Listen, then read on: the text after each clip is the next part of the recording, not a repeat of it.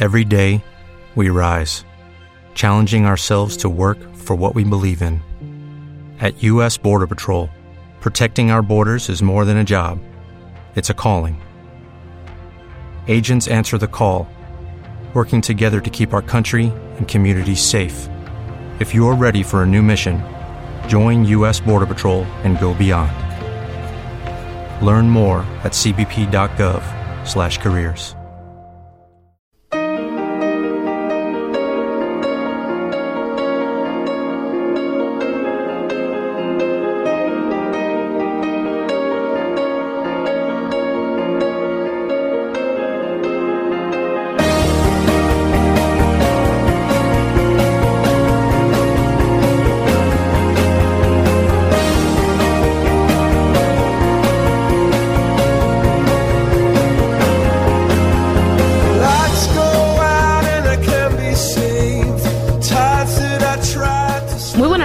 y bienvenido a El Jefe eres tú. Hoy es martes 17 de mayo y cuando son las 8 y cuarto de la tarde empezamos este espacio dándote las gracias por seguirnos a través de Radio Laguna en la 107.4 de la FM o desde internet desde www.radiolaguna.es.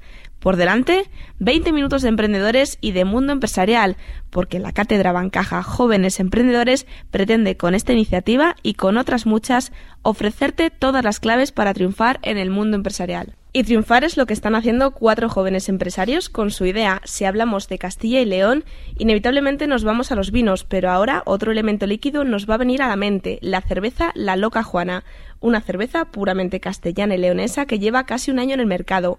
Hoy nos acompaña en el Jefe eres tú, Jesús Herrero, uno de sus creadores. Buenas tardes, Jesús. Buenas tardes. ¿Cómo surgió la idea de crear esta cerveza? Pues eh, el- al final el, el- el inicio fue un tema muy, muy sencillo, ¿no? Uno de nuestros socios quería hacer una quería hacer una cerveza, quería es un técnico de, de las industrias de alimentación, lleva una carrera profesional muy larga en, en la industria de alimentación y uno de sus objetivos pues era poder hacer una cerveza. Y entonces nos lo transmitió a, así, ¿no? Y pues nos pusimos a trabajar y empezamos a investigar un poco en qué consistía este negocio y eh, vimos que pues era viable. Tuvimos varias conversaciones con algún maestro cervecero, eh, visitamos alguna fábrica, alguna industria de, de cerveza y entonces decidimos arrancar el proyecto. Una cerveza original con un nombre también bastante peculiar, La Loca Juana. ¿Cómo surgió este nombre? Pues es una especie de homenaje a, la reina Juana I de Castilla, ¿no? que es un personaje yo creo que un poquito maltratado, porque fue reina, fue reina con su padre, fue reina conviviendo en el reinado con su hijo también y también con su nieto. Lo que pasa que vivió eh, la mayor parte de su vida recluida en Tordesillas. Se le atribuyó esta situación de demencia, de locura, eh, y realmente, bueno, pues nosotros lo que creemos es que es una mujer eh, que realmente era una mujer apasionada, era una mujer que realmente sufrió mucho, pero en, en esto es una parte oscura de su vida, ¿no? En la parte más eh, bonita o más romántica de su vida, pues era una mujer muy apasionada, era una mujer que realmente viajó mucho, fue una mujer muy culta para la época y realmente vivió pues para, eh, para Castilla, ¿no? En el fondo eh, no quiso nunca entrar en polémicas, tuvo un episodio, el episodio de los comuneros, como un episodio muy complicado, pero aún así, desde su reclusión en Tordesillas, en este encierro que tuvo por esta demencia atribuida, pues realmente eh, se portó como una reina y, y se sometió al mandato del rey que era su hijo, ¿no? Entonces, realmente es una mujer que tiene una historia muy curiosa, y invitamos a todo el mundo a que la investigue. El, el cambio del adjetivo pues es una manera de, de, de, quitarle hierro a este atributo de loca. ¿no? Nosotros pensamos que eh, no era Juana la loca, era loca Juana, es una cosa más, más divertida, ¿no? Intentar quitarle un poco de importancia a esta, a esta situación suya. ¿no? ¿Y a qué sabe la loca Juana? Pues es una cerveza muy especial y fundamentalmente lo que hemos querido hacer en esta cerveza es eh, introducir ingredientes reales, tal y como se hacían en la, en la cerveza tradicional. ¿no? Eh, fundamentalmente la, la, malta, la malta de cebada está muy presente porque realmente tiene un gran aporte de malta, de malta de cebada y el lúpulo, el lúpulo natural. ¿no? Es el lúpulo es el, el conservante principal que usan las cervezas y nos, nuestros ingredientes son naturales, son eh, productos naturales, no son productos ya tan industriales. Eh, hay otras elaboraciones que son perfectamente honestas, pero usan extracto de lúpulo y menos cantidad de malta, incluso otros ingredientes, y nosotros lo que hemos querido es recuperar los ingredientes básicos de la cerveza, ¿no? Agua, levadura, lúpulo y malta. Esta forma artesanal de hacer la cerveza es una de las características de, esta, de este producto. Pues sin duda, eh, nosotros lo que queremos es recuperar un poco el producto de la cerveza tal y como se hacía antiguamente. Eh, optamos por una fórmula que se llama eh, Lager, es una cerveza de baja fermentación, es una cerveza que pretende ser fresca, es una cerveza que pretende ser pues agradable al, al olfato, al gusto, por supuesto, que los, que los ingredientes estén presentes, la, la malta y, y el lúpulo, y entonces se hace en una base de poca producción. O sea, se trata de, de hacer poca producción para cuidar mucho la producción. Nosotros ahora estamos en, en- arrancando, hemos embotellado ya los primeros 30.000, las primeras 30.000 unidades. Tenemos que crecer un poco más, ¿no? lógicamente, pero siempre nos vamos a mantener en un tamaño pues bastante controlable, ¿no? ¿A quién va dirigida esta cerveza? ¿Cuál es vuestro target? Bueno, pues yo mm, creo que esto es bastante sencillo. Es, eh, nosotros lo que queremos es hacer una cerveza para aquellos, aquellas personas que, que les apetezca probar un producto gourmet, un producto de calidad, una cerveza eh, realmente eh, con, una, con una calidad importante y eh, los que se quieran introducir en el mundo de la cerveza. No se trata tanto de hacer una segmentación muy exhaustiva en, en la población, por edades o por eh, renta o por sexo, no se trata de hacer este tipo de segmentación, sino que se trata de llegar a un mercado que cada vez está más presente, que es aquellas personas que encuentran o descubren la cerveza como un nuevo producto gourmet. O sea, lejos de lo que es la cerveza fresca de toda la vida, de la caña de tapeo, ¿no? Hay un mundo más allá de este, de este producto y cada uno pues intentamos dar nuestras variedades y nuestras alternativas. Y un poco en relación a esa característica de, de producto gourmet, está en base a la producción, ¿no? Que es bastante restringida. Empezasteis con 16 botellas al mes. Bueno, me cuentas que estáis creciendo ya, que os estáis expandiendo un poquito. No, no 17, bo- 16 botellas al mes, no. Por pues, comprador. para- sí, hicimos, bueno, inicialmente fue, inicialmente, la verdad es que nos sorprendió el, la respuesta que hubo en el mercado, nos sorprendió muchísimo y, y esto hizo que mm, tuviéramos una demanda, pues, inesperada, ¿no? Hicimos un primer lote de 1.500 litros, eh, rápidamente se agotó, el segundo lote también se agotó y no, no nos quedó más remedio que para poder atender a esos clientes iniciales que, nos, que habían confiado en nosotros, pues establecer un cupo. Luego, a mediados de año así, ese cupo ya lo pudimos levantar. Eh, mantenemos algún cupo en algunas zonas, tenemos Abrimos recientemente la zona de Segovia y tuvimos que mantener un, cupo pequeño para nuestro distribuidor, que, lo que pensamos es ir creciendo invertir un poco para eh, aumentar esta producción y poder, poder tener un suministro normal. No obstante, eh, de los, digamos, 20.000 litros anuales del primer año, nuestro proyecto alcanza los 300.000 litros anuales. Es decir, nuestro proyecto en cinco años lo que intentamos es estar en 300.000 litros anuales, que es- vienen a ser más o menos un millón de botellines al año. ¿Cómo distribuís vuestra cerveza? Pues inicialmente estamos haciendo una distribución propia. La manera más sencilla de, de encontrar esta cerveza para el, el- para el público general, no el hostelero, no el profesional, para el público general es por internet. Por internet nosotros hacemos un sumi- un suministro a domicilio muy sencillo, con una serie de datos que se recogen en la página web y contra reembolso. Es bastante sencillo por internet a través de nuestra página web cervezajuanalaloca.es. Pero luego, en lo que es la hostelería de Valladolid, pues estamos muy presentes en el centro. Yo quiero hacer una pequeña reseña al bar La Candela, que fue nuestro primer, el primer bar que confió en nosotros, que está enfrente del Teatro Calderón. Y luego son muchos amigos los que han confiado en esta zona del centro, pues son muchos los bares. El bar El Pijama, eh, La Pasión, en algún otro restaurante se encuentra y realmente pues cada vez tenemos más puntos de venta. Y bueno, ¿habéis contado con algún tipo de ayuda por parte de las instituciones? ¿Algún tipo de subvención? Mm, De momento no, estamos ahora mismo en el proceso de montar nuestra casa de la cerveza, va a ser una, un espacio de degustación, un, espacio de elaboración. Para este momento, pues eh, vamos a, imagino que intentaremos solicitar este tipo de ayudas. No es un tema que nos preocupe, realmente lo que nos preocupa es concentrarnos en un producto de calidad, en hacer una buena eh, seguridad industrial y un producto que, que cumpla la normativa y que sea un producto pues que el consumidor le guste. Para nosotros lo más importante es que nuestra cerveza guste. Luego, pues qué duda cabe que cuando presentemos nuestro plan de inversión que viene ahora esta, en este trimestre, pues sí que solicitaremos las ayudas que haya en el mercado. Pero no es, no nos preocupa eh, esto, porque realmente no creemos que un negocio se deba montar en base a las ayudas. Creemos que un negocio se debe montar porque apetezca montarlo y porque sea negocio, ¿no? Y luego, bueno, por lo otro, pues es una herramienta más que hay a disposición de muchas empresas. Estás contando, hablando un poquito sobre un proyecto que tenéis entre manos de una casa de la cerveza.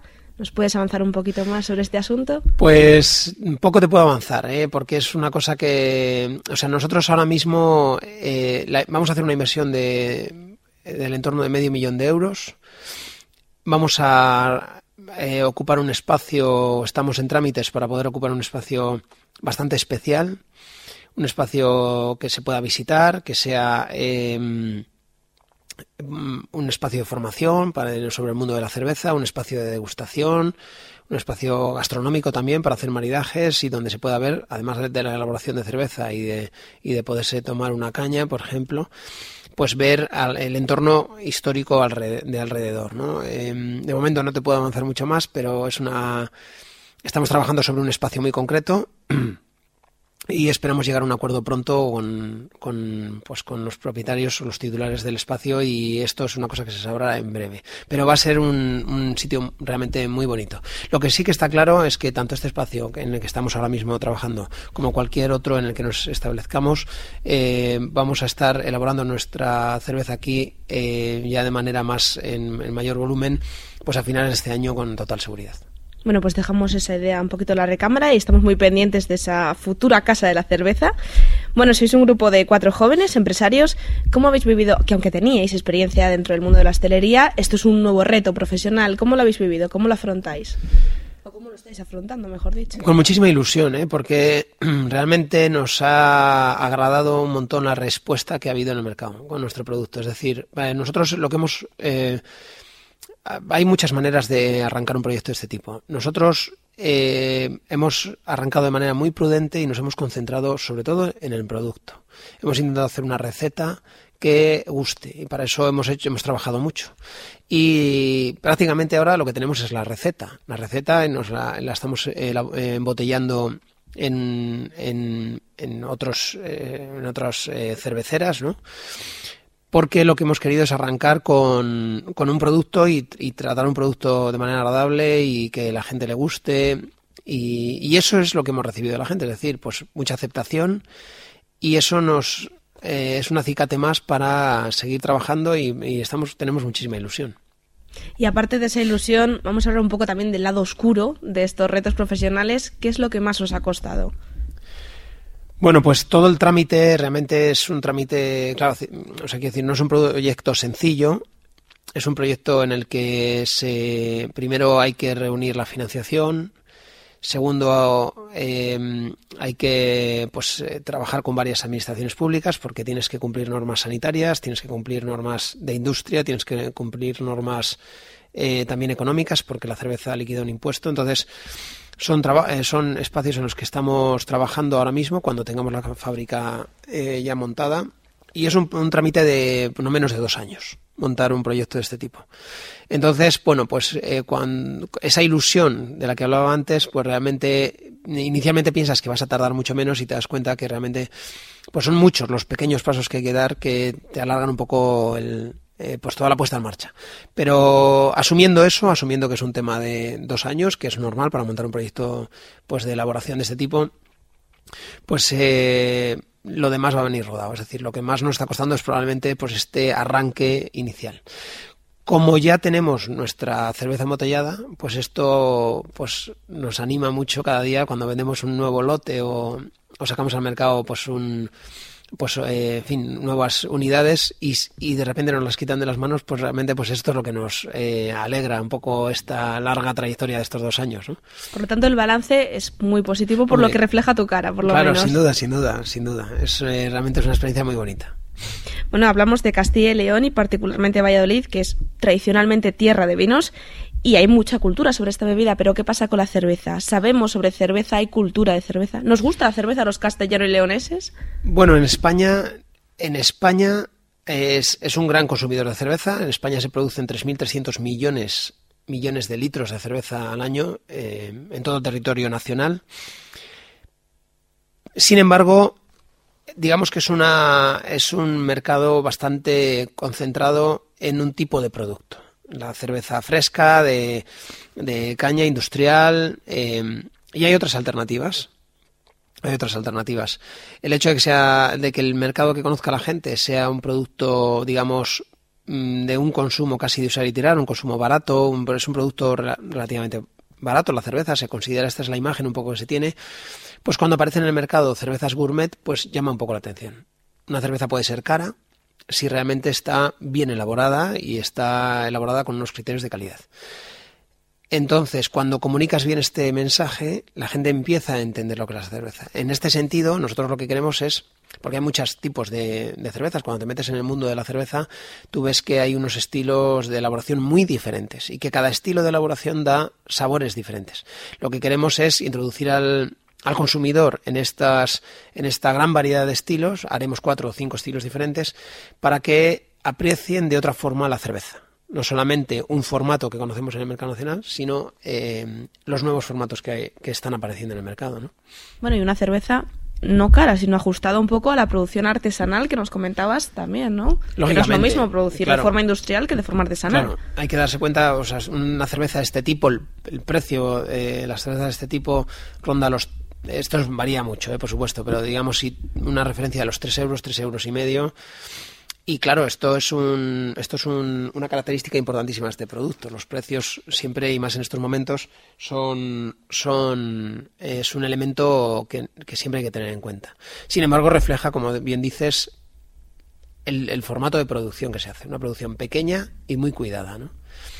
Y luego en Castilla y León, pues ¿por qué no se va a poder hacer esta cerveza y otras? Es decir, Castilla y León es un, es un, es una zona geográfica en la que hay cereal y hay agua y hay lúpulo también, ¿no?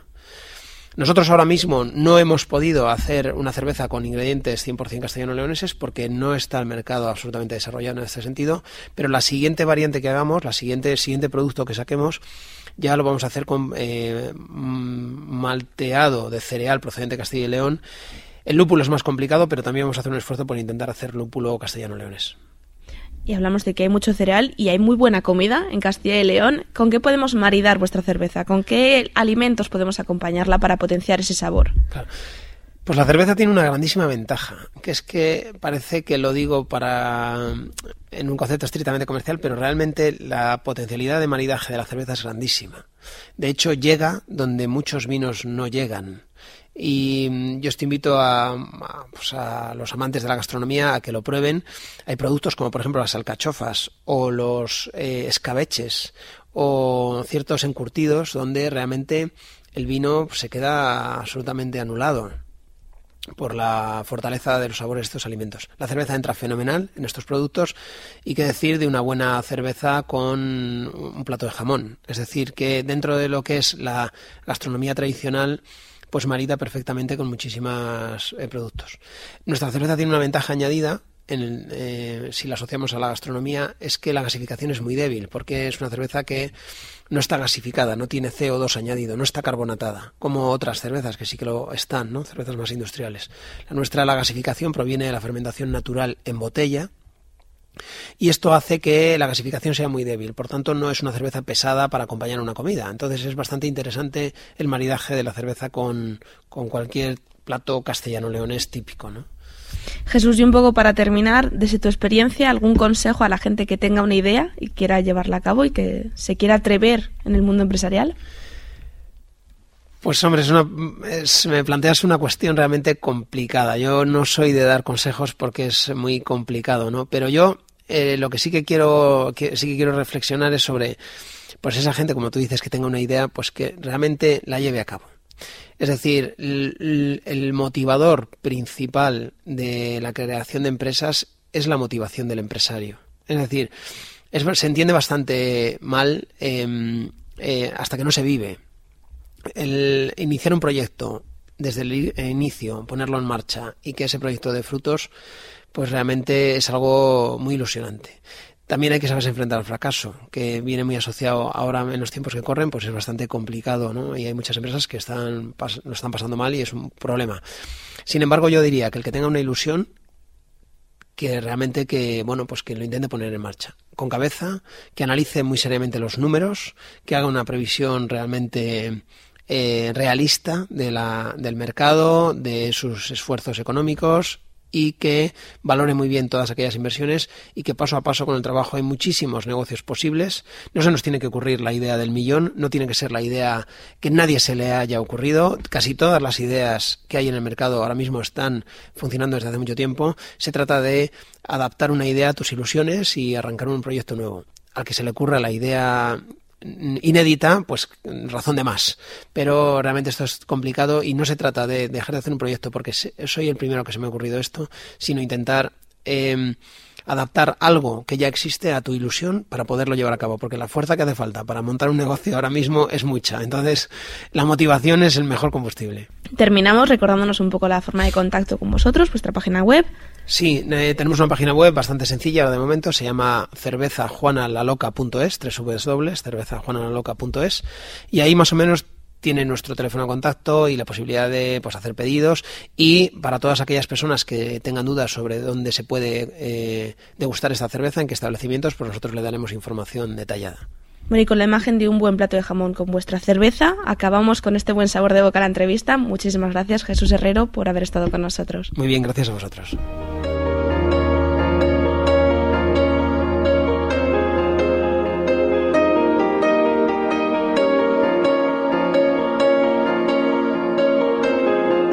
Tres son las vías a través de las cuales puedes contactar con nosotros, desde la página web, desde www.catedrabancaja.ua.es, nuestro perfil en Facebook o si lo prefieres puedes escribirnos un correo electrónico a catedra.bancaja.uva.es.